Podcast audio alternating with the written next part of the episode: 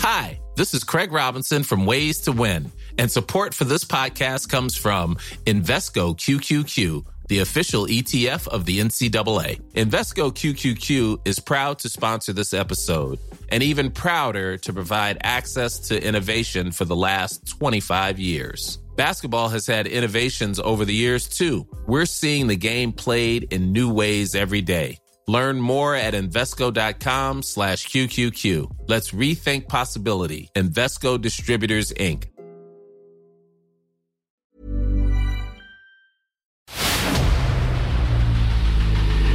El dedo en la llaga. Había una vez un mundo en el que nadie creía. Un país de historias inexplicables. Una nación con personajes asombrosos. Santo Tomás tenía razón. Hay que ver para creer. El México increíble. Las verdades que duelen. La voz de los que callan. El dedo en la llaga. Infórmate, diviértete, enójate y vuelve a empezar. El Heraldo Radio presenta El Dedo en la Llaga con Adriana Delgado. Couldn't stand to be kept away just for the day from your body. Wouldn't wanna be swept away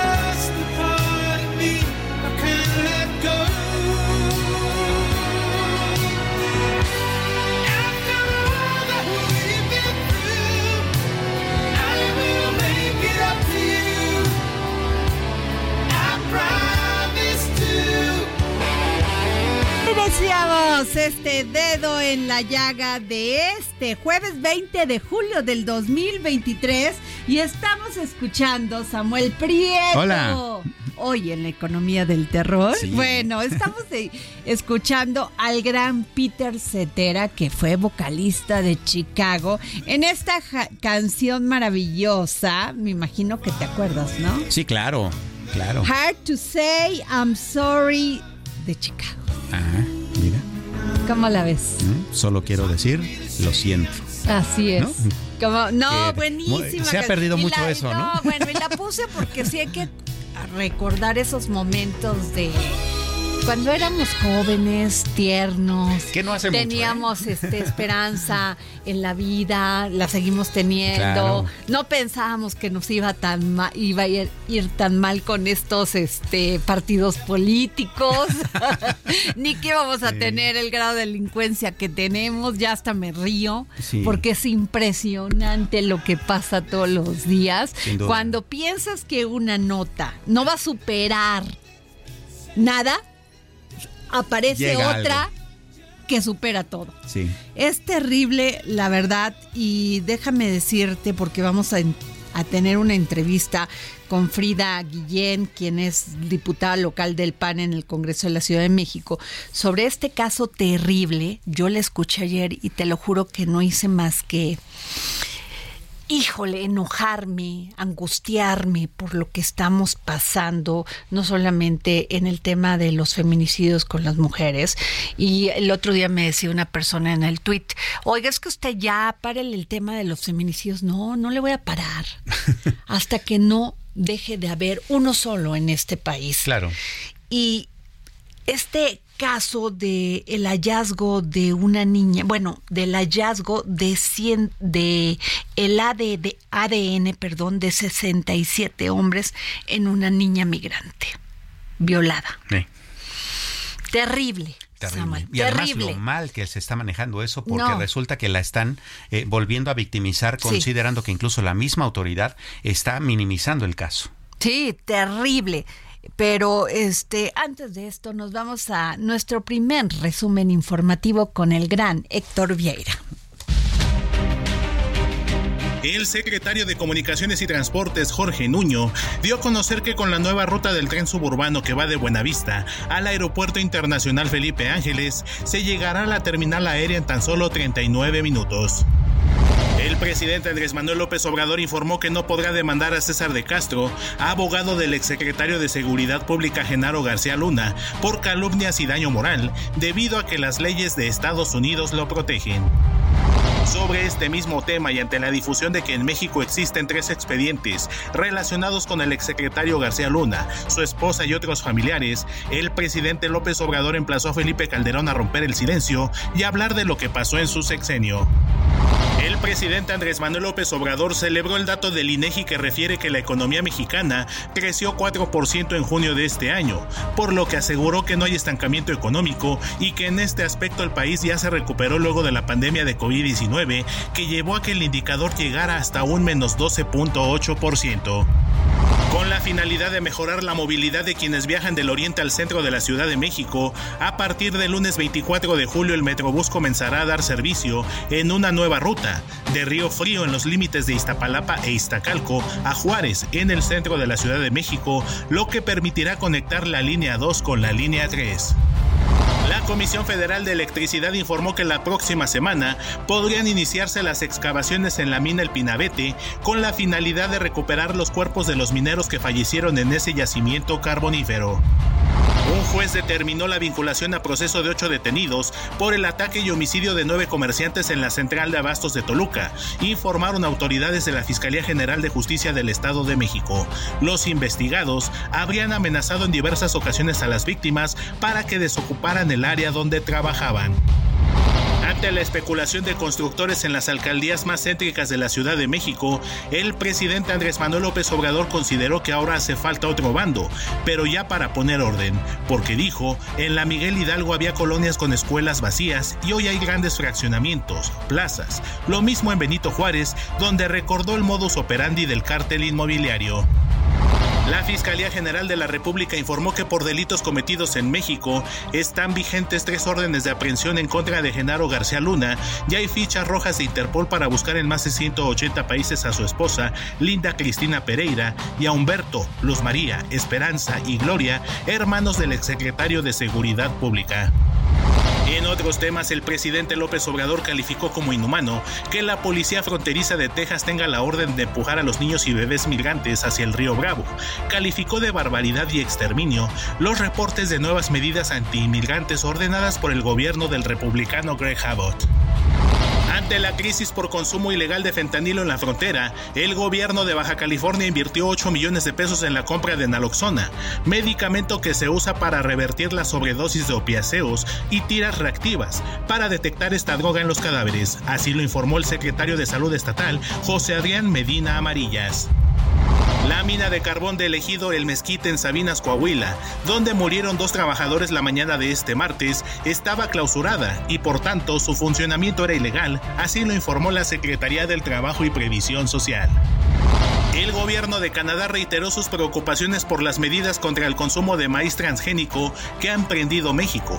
En esta ocasión se pronunció por las modificaciones de la norma oficial mexicana 187 referente al uso del grano genéticamente modificado en el consumo de tortillas para consumo humano. La Reserva Federal de Estados Unidos multó al Deutsche Bank y a sus filiales estadounidenses con 186 millones de dólares por no haber abordado con suficiencia prácticas de blanqueo de dinero y algunas otras deficiencias. American Express dio a conocer que desde ayer dejó de operar como una institución bancaria en México, sin que esto signifique que la firma abandone el país. Se trata solo de un cambio en la razón social de la empresa que continuará con la prestación de todos sus servicios como tarjetas de crédito y programas de lealtad. El financiamiento que la banca comercial destina a las personas para adquirir una vivienda sumó un billón 254 mil 661 millones de pesos en mayo, un incremento del 11% si se compara con la cifra reportada hace un año de un billón 127 mil 873 millones de pesos, así lo muestran datos del Banco de México. Y regresamos aquí al dedo en la llaga, son las 3 de la tarde con 10 minutos. Samuel Prieto, antes que de- hay que decir nuestras redes sociales, porque luego me dicen, oye, estoy en el programa, me dice, ¿cuál es tu red, tu tweet? O sea, Claro. tu Twitter y ya y tus este otras redes sociales, bueno, pues es- son ah, es arroba Adri Delgado Ruiz y el Y tuyo. Arroba Samuel-Prieto. Bueno, a ver, ya tengo en la línea a Frida Guillén, diputada local del PAN en el Congreso de la Ciudad de México, y es que autoridades de Estados Unidos localizaron a una menor de apenas 8 años de edad que había sido abusada por 67 hombres, pues señalaron que encontraron ADN al interior de ella. Frida, ayer yo vi su su video terrible donde denuncia esto. Me, me dio escalofríos. Totalmente. Muy buenas tardes, Muy Adriana, buenas tardes. Samuel, un gusto estar aquí y pues que me hayan brindado este espacio, que me hayan invitado. Como lo acabas de decir, es un acto inhumano, no hay un nombre para poder expresar lo que yo creo que miles y millones de mexicanos sentimos al ver esta noticia, al conocer estos hechos y al darnos a saber y darnos cuenta que este es uno de los, me imagino, cientos de casos que pasan al año en este país. Así es, Frida. Eh, terrible porque al parecer esta niña viajaba con su papá y su mamá, mataron a su papá, violaron a su mamá y a ella también. Así es como lo comentas, esta noticia decidí publicarla en mis medios, en lo- las redes sociales, derivado a que se viralizó y se dio a conocer este caso de una niña migrante mexicana de 8 años, la cual había sido encontrada en la frontera y después de realizarle un examen médico, se encontró que tenía rastros de 67 hombres de ella. Rastros que nos van a pensar y el país qué es lo que está haciendo el país qué política pública qué actuar tiene qué protocolo tiene para prevenir esto y esta noticia se difundió después de que una expresentadora recuperara en sus redes sociales una entrevista del año 2021 entre dos políticos norteamericanos donde uno de ellos narra tal cual como en un viaje a la frontera de Arizona encuentra un grupo de migrantes detenidos por la policía fronteriza entre ellos una niña de ocho años Así y de ahí es. que empieza a surgir todo este toda esta investigación en donde se da a saber que se encuentra una niña de ocho años tal cual mexicana que como cualquier familia mexicana que vive hundida en la pobreza busca mejores condiciones y buscan el sueño americano. Lamentablemente este sueño se convirtió en una pesadilla. Claro. Así es, Samuel. Eh, sí, y ese es el siguiente problema. Eh, no solamente no existe una política pública que haga eh, que se humanice todavía más la función de todos aquellos que tengan que ver con el asunto de la atención a los migrantes y su seguridad, sino que ahora también resulta que pues este asunto está siendo judicializado, pero de una manera tan mala que la nena está siendo revictimizada.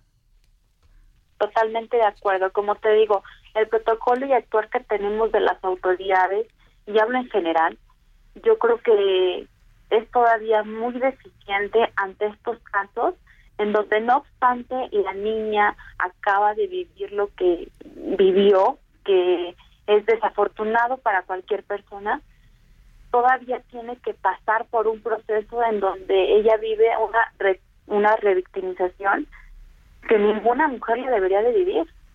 Así es. Sabemos que esto se debe a, también al nivel de descomposición social que está atravesando nuestro país, porque como lo acaban de comentar, mientras se investiga los hechos, lo que no podemos negar es que la mitad de las y los mexicanos están secuestrados por un sistema que les obliga a sobrevivir toda Así la vida en la pobreza. ¿Y cuáles son también esas políticas que vamos a garantizar un sano, un digno y un óptimo crecimiento para las y los niños de este país? Es ahí el problema, que yo creo que cuando no ponemos como prioridad atención, seguridad y que les brindemos unas eh, mejores herramientas para mejorar la calidad de vida de las y los niños, no vamos a tener ninguna solución. Y el tema de la pobreza en el país nos está rasgando. Ese es un punto vital, el tema del tejido social. ¿Qué estamos y qué les estamos eh, dando a estas nuevas generaciones? ¿Qué estamos, qué película queremos de nuestro país? Y eso es lo que a mí Samuel, Frida, me causa un conflicto, porque tú escuchas a los políticos nada más en su egoísmo, preocupados por las campañas políticas, a ver quién le gana a quién, y los partidos también. Y nadie toca estos puntos, estos temas, y visibiliza estos casos, y se preocupa por ellos como usted, diputada Frida Guillén porque esto es muy importante que usted, este, este video que hizo ayer y que lo difundió en sus redes sociales, es como empiezan a cambiar las cosas, que un legislador se preocupe por estos temas y que los visibilice. Pues muchísimas gracias, Adriana. La verdad. Como lo acabas de mencionar, es desafortunado que nos pronunciemos por estos temas. Ojalá que las, los pronunciamientos fueran por todo lo mejor del país, pero no y creo que son temas que se deben de visibilizar, deben de ser temas que se deben de tocar, en lugar de que sean temas y horas en la radio, en la televisión de campañas y de próximos candidatos, que sean estos temas los que de verdad ocupan y preocupan. Que esos son los que queremos escuchar y cómo van a erradicar tanto feminicidio, cómo van a luchar contra estas, estas violaciones a los derechos humanos, esta terrible crueldad hacia los migrantes, lo que pasó en Estados Unidos, en Texas, pero también que regresense con sus hijos y aviéntense al agua. Eso es terrible. ¿Y qué han dicho las autoridades de este país? Nada. De eso no dicen nada. ¿Qué dicen los políticos de este país? Nada. Es terrible la superficialidad con la que vivimos, porque nadie quiere hablar, nadie quiere pagar los costos políticos que, que, que tiene hacerle frente a estos delincuentes, a estas mafias, al tema de la migración, Samuel Prieto. Claro, por supuesto. Y además, a ver, hay, lamentablemente esta no es una eh, experiencia de la humanidad que sea nueva, ¿no? Acordémonos, por ejemplo, qué pasó con eh, Dietrich von Bonhoeffer, ¿no? En la Alemania nazi, ¿no? Cuando él empezó a ver cómo las familias, cómo los hombres golpeaban a, sus esposas en, plena calle y nadie decía nada, ¿no? Cómo los niños eran golpeados o cómo eran masacrados o cómo eran este, eh, violentados en las calles y no pasaba nada hasta que la SS lo detiene, va a dar a la cárcel y él como buen filósofo que era, entiende que como un país como la Alemania de aquel entonces, en donde pues era cuna de, de, grandes filósofos, de grandes músicos, de grandes intelectuales, había caído en ese nivel. Su conclusión fue sencilla, la estupidez humana. ¿Y qué la estaba ocasionando? La polarización que estaba sufriendo el pueblo. ¿no? Eh, eh, ¿Por qué te lo cito? Pues porque es justo lo que estamos viviendo ahora en México. Así es. Eso es lo que estamos viviendo. Muchas gracias, Frida Guillén, diputada local del PAN en el Congreso de la Ciudad de México. Gracias por tomarnos la llamada. No, al contrario, muchísimas gracias a ustedes, Adrián y Samuel. Gracias. órdenes.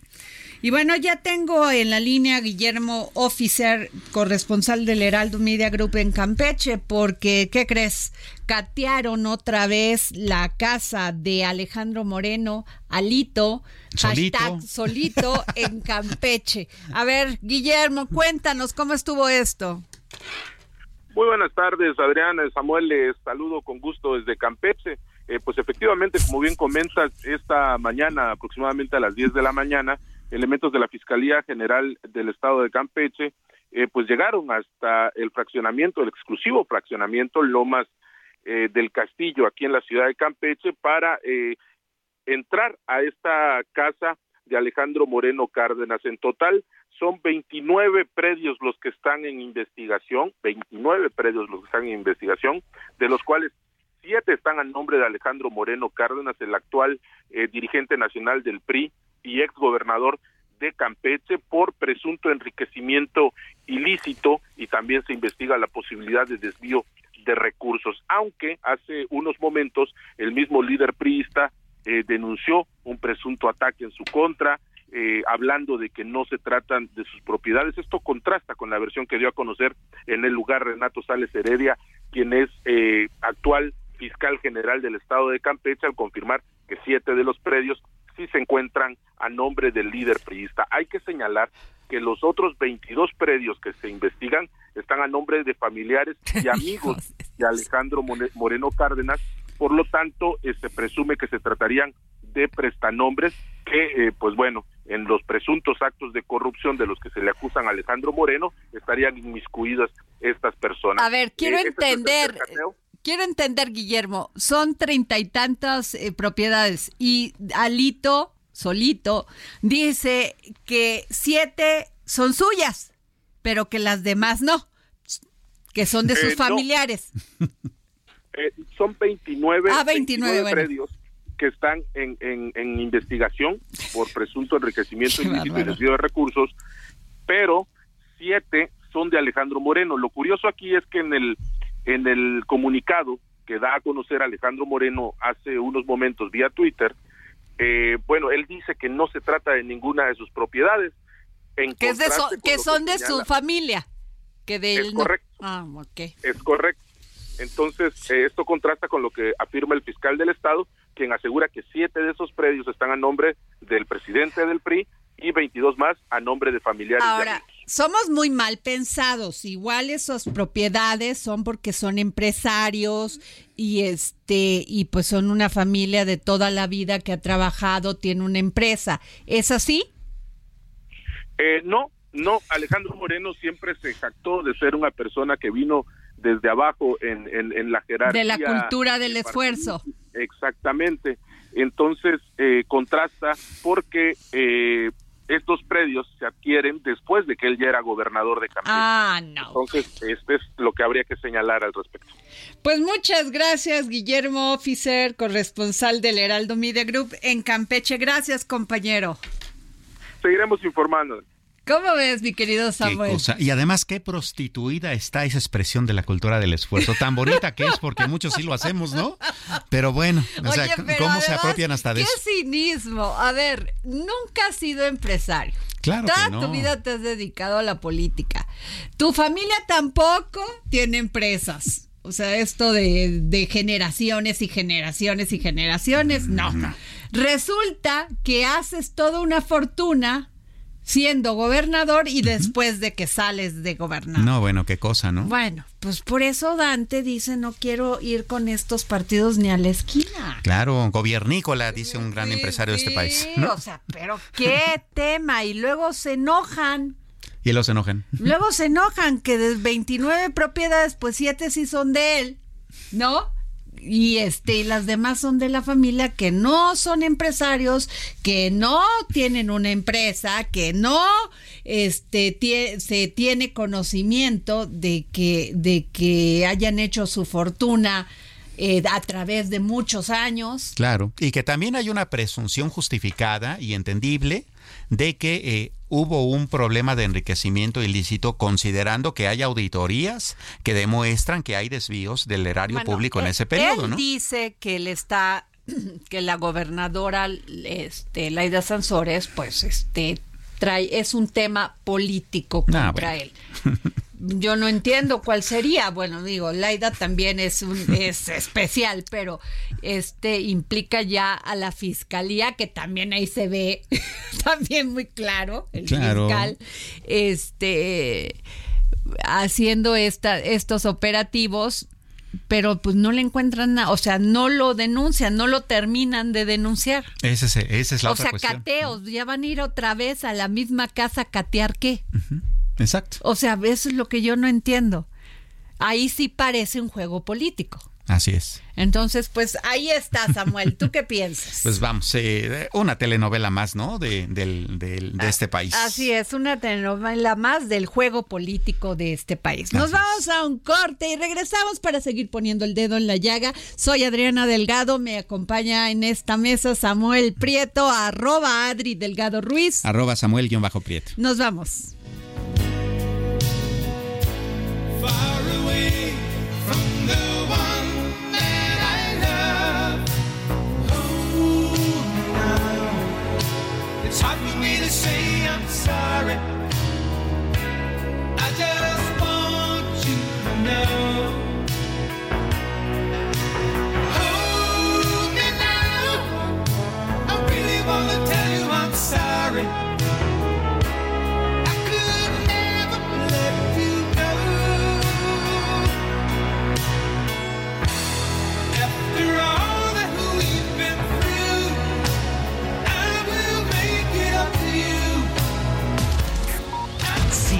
Adriana Delgado en su cuenta de Twitter, arroba Adri Delgado Ruiz. Además, te invitamos a enviar tus opiniones y comentarios en texto o por mensaje de audio a través de WhatsApp al 55 2544 3334.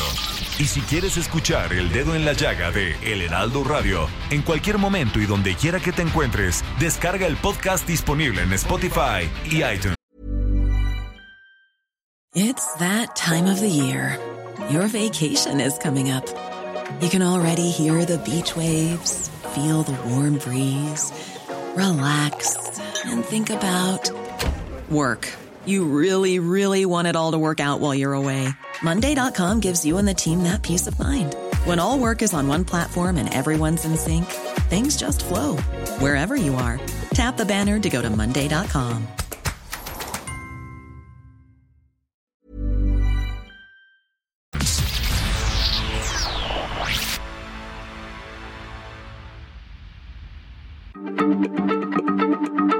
Heraldo Radio, la H se lee, se comparte, se ve y ahora también se escucha.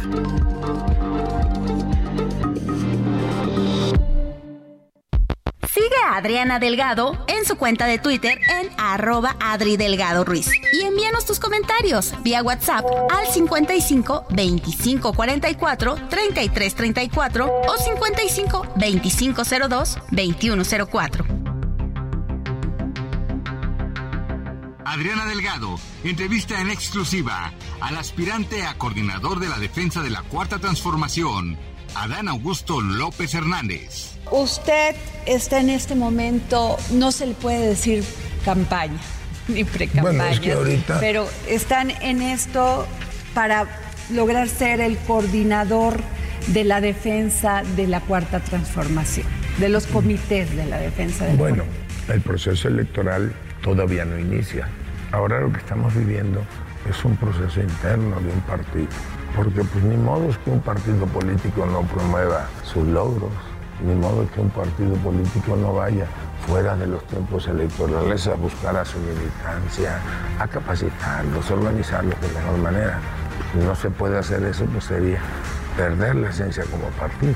Los críticos de, de Morena dicen que está en contra de la ley, que se está haciendo una precampaña que debería de empezar en, en noviembre. ¿Usted qué les dice? Bueno, yo les digo que basta con que eh, revisen bien la resolución del Tribunal Electoral, del Poder Judicial de, de la Federación y ahí mismo no este, hay un fallo del tribunal que dice que no hay ninguna irregularidad. Pues esa es la vida interna de los partidos, de modo que nos entrometamos en ello. Jueves, 10.30 de la noche. El dedo en la llaga. Heraldo Televisión. Y regresamos aquí al dedo en la llaga. Yo soy Adriana Delgado. Son las 3:32 de la tarde y nos vamos con nuestro segundo resumen informativo con el gran Héctor Vieira.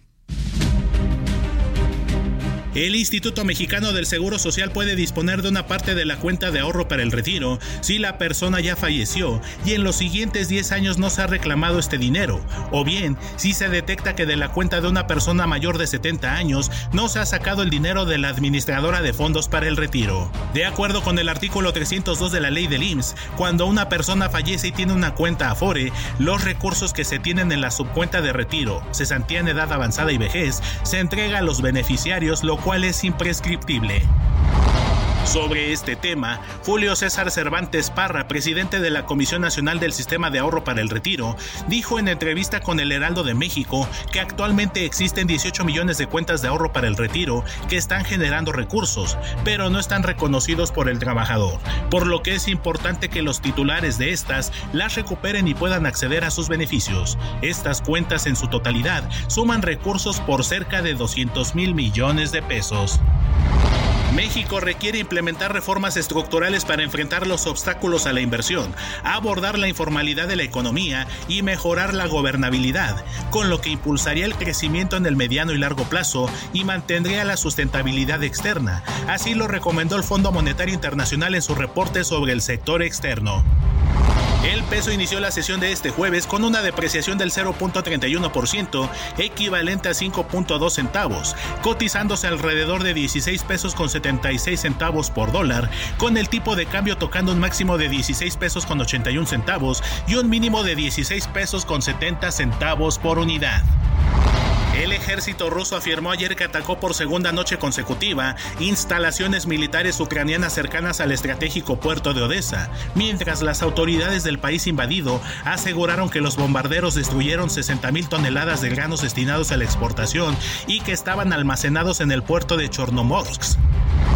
El subdirector de la Agencia Antidrogas de Estados Unidos renunció en medio de reportes que lo acusan de que sirvió como consultor de un distribuidor farmacéutico sancionado por gran cantidad de envíos de analgésicos y de que hizo trabajos similares para una compañía emblemática de la epidemia de opioides.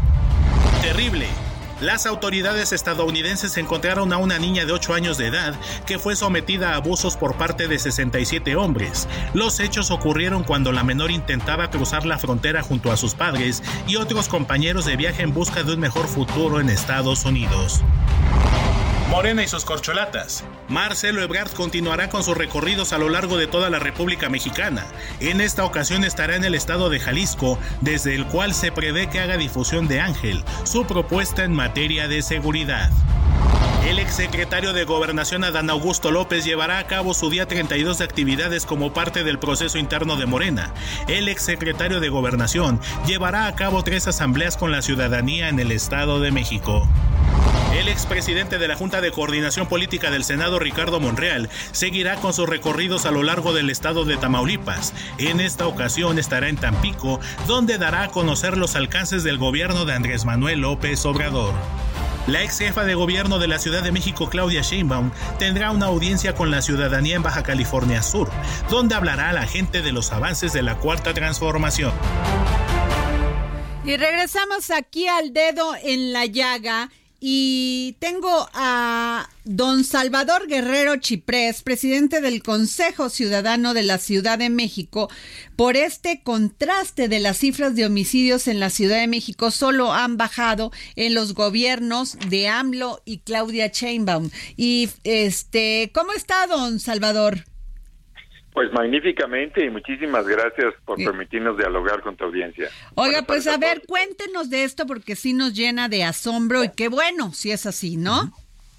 Bueno, pues primero que nada hay que decir que en los eh, 23 años que llevamos de este siglo ha habido, digamos, dos grandes tendencias.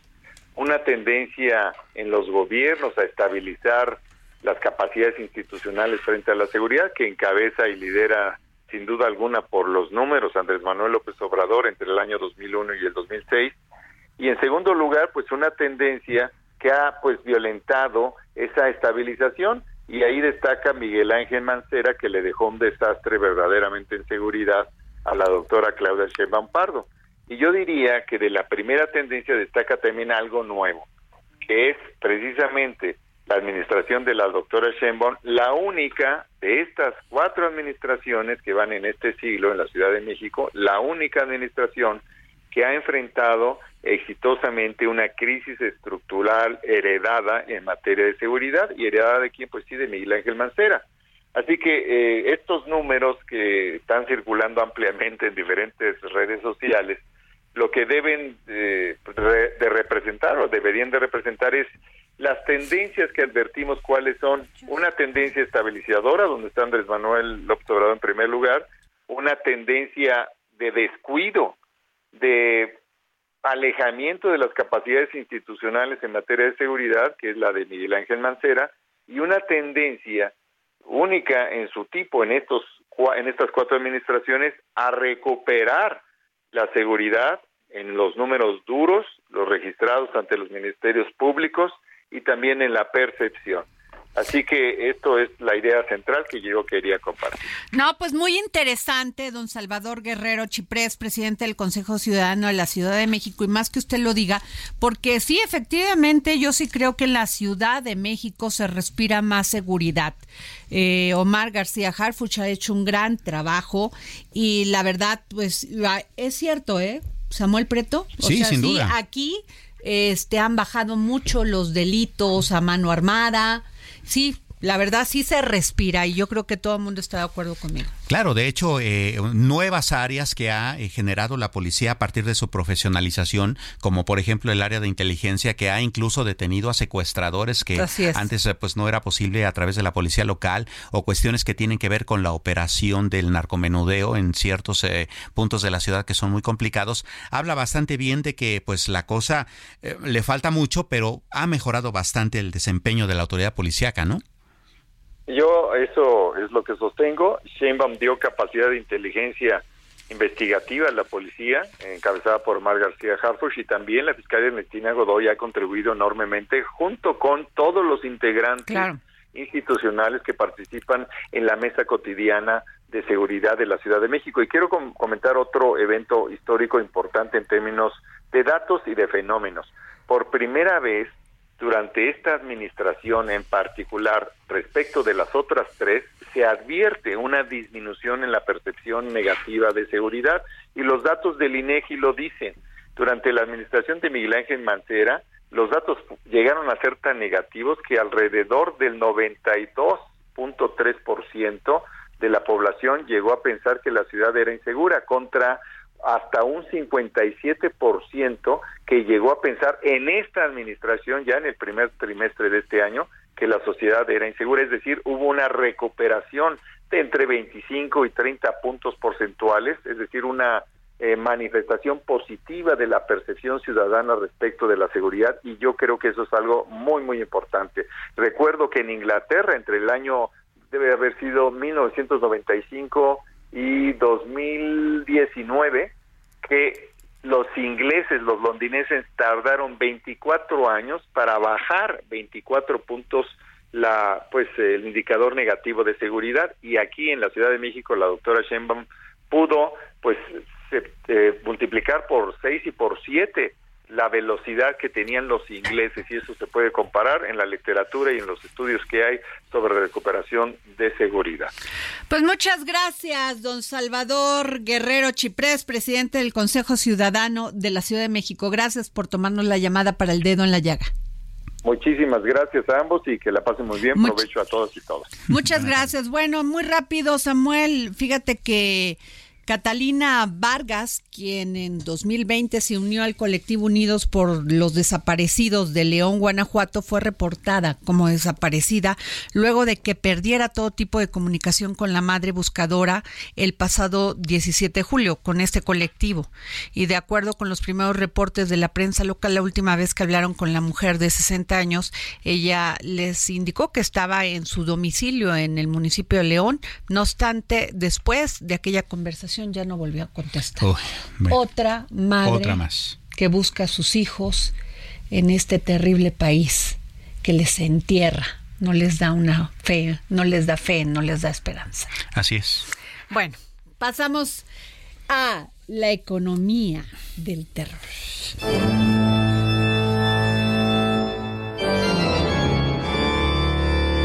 Economía del terror. O el prieto.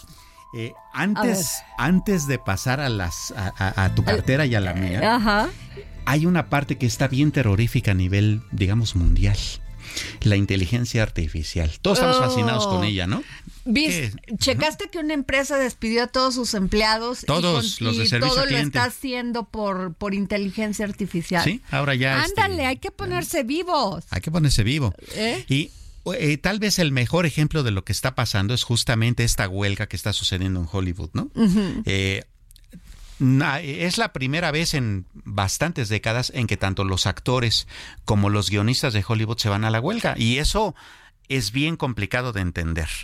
Pero, ¿qué es exactamente lo que están luchando? A nivel de actores, y fíjate cómo funciona esto. Eh, todos decimos, ay, La Roca gana dos mil millones de dólares al año, Claro. y ay, fulano y tal. Sí, digo, hay una élite de estrellas que ganan bastante bien, pero en términos general de los 180 mil eh, actores que están eh, en este sindicato de actores en Hollywood, en promedio ganan 27 dólares la hora, ¿eh? O sea, o sea es, esa es la verdad, ¿no? Ese es el grueso de los, Sí, de los uno actores. piensa que porque están en Hollywood y hacen series y hacen eso, ganan muy bien. Y, Y no. no. No, O sea, es muy desproporcionado, ¿no? Los, muy desproporcionado y las ingres- las, las eh, estrellas son poquitas, ¿no? Claro. muy, a- muy arriba y muy poquitas. Bueno, muy, eh, la cuestión se desató porque hubo productoras que dijeron, a ver, ahora lo que yo puedo hacer contigo, actor, es escanear tu físico con inteligencia artificial, o sea, te pongo estos sensores por todos lados en el cuerpo, hasta obtener una eh, figura virtual de ti, ¿no? Entonces, Y, la implanto en las películas. y la y pongo en las películas. Y además, pues como yo lo hice, la propiedad de esa imagen no es tuya, es mía como empresa.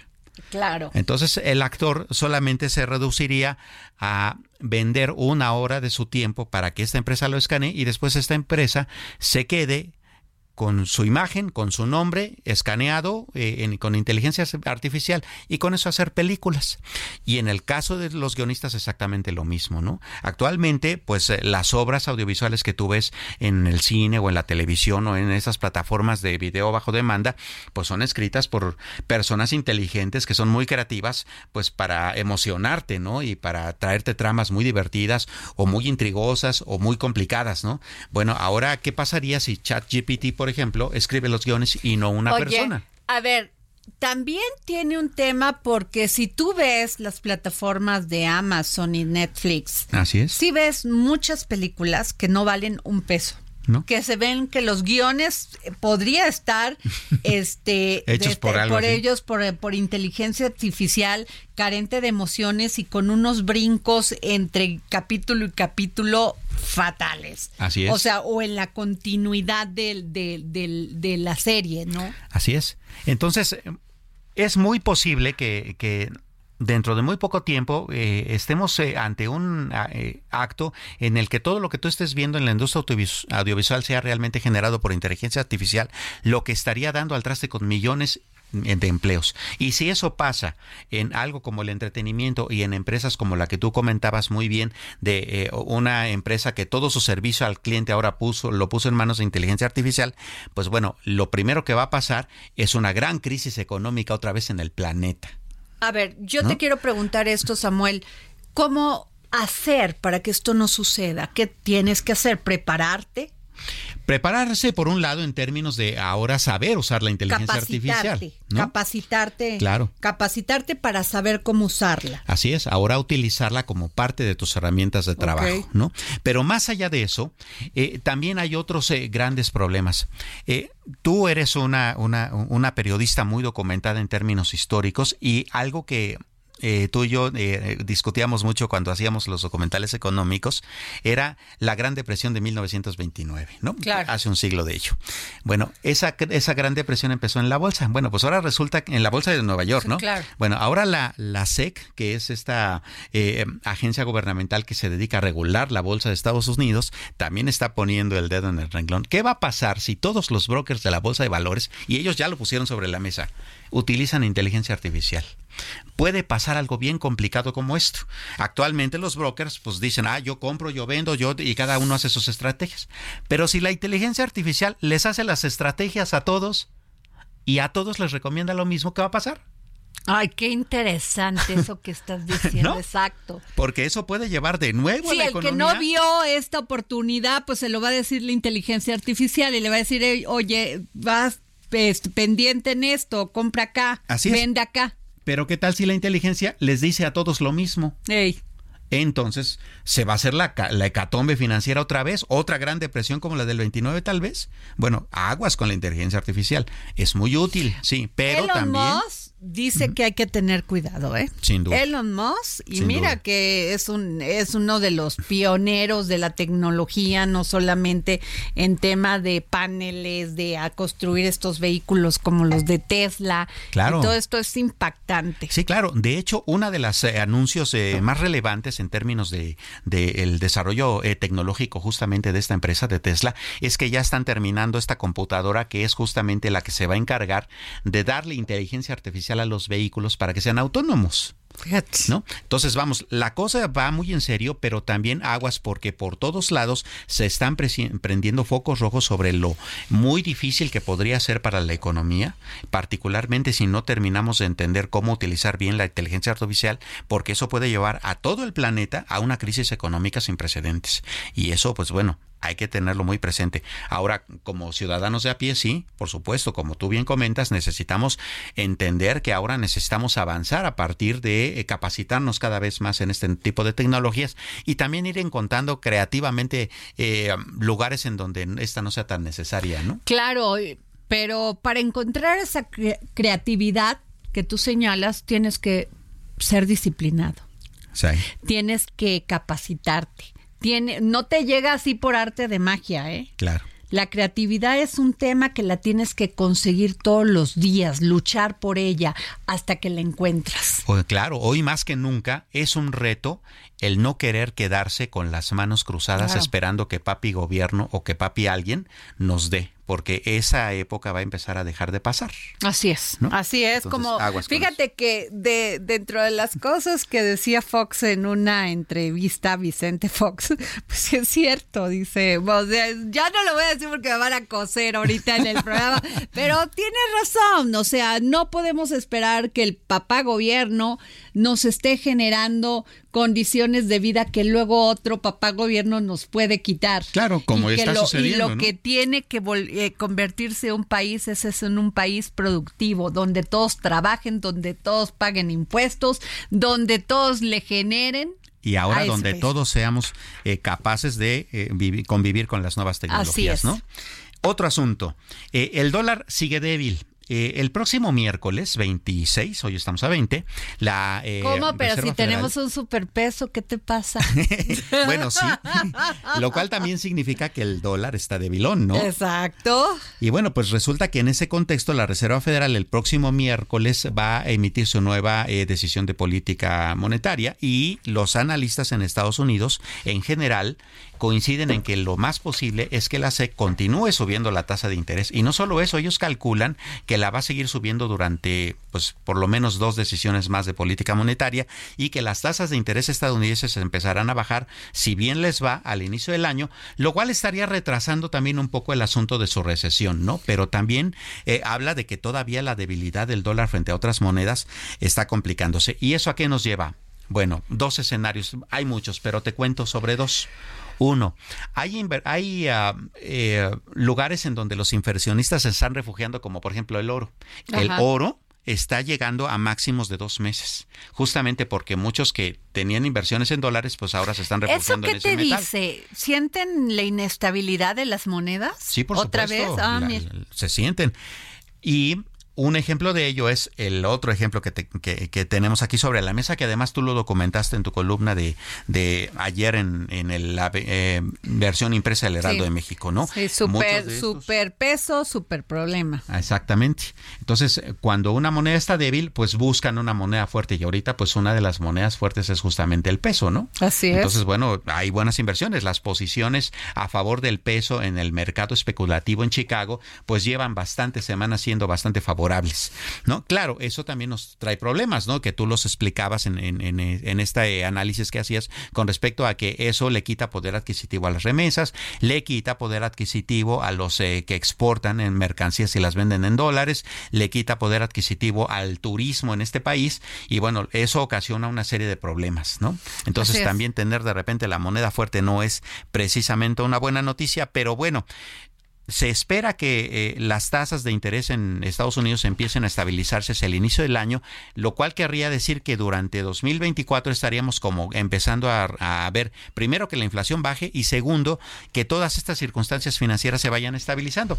El superpeso empezará a dejar de ser historia entonces, pero por lo pronto, bueno, necesitamos estar bastante bien preparados porque la cosa todavía, por lo menos en lo que resta del año, no viene fácil, ni para la economía de ellos ni para la nuestra, ¿no?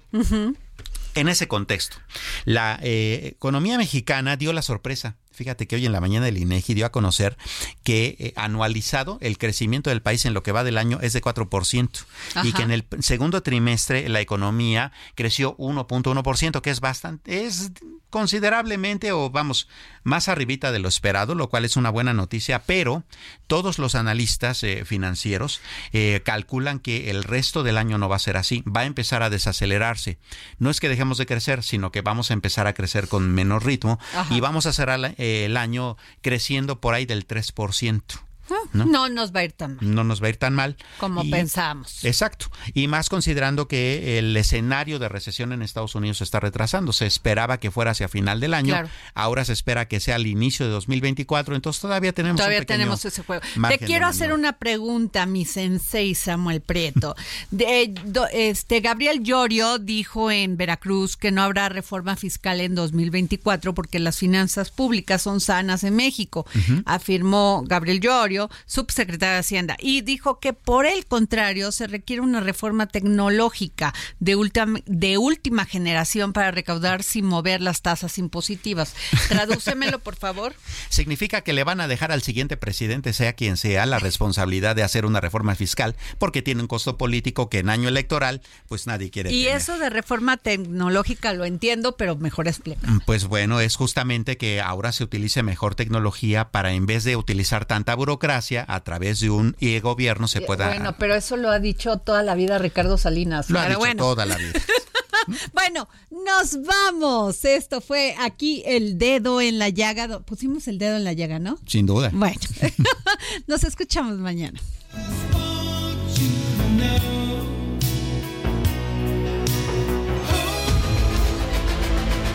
El Heraldo Radio presentó El Dedo en la Llaga con Adriana Delgado.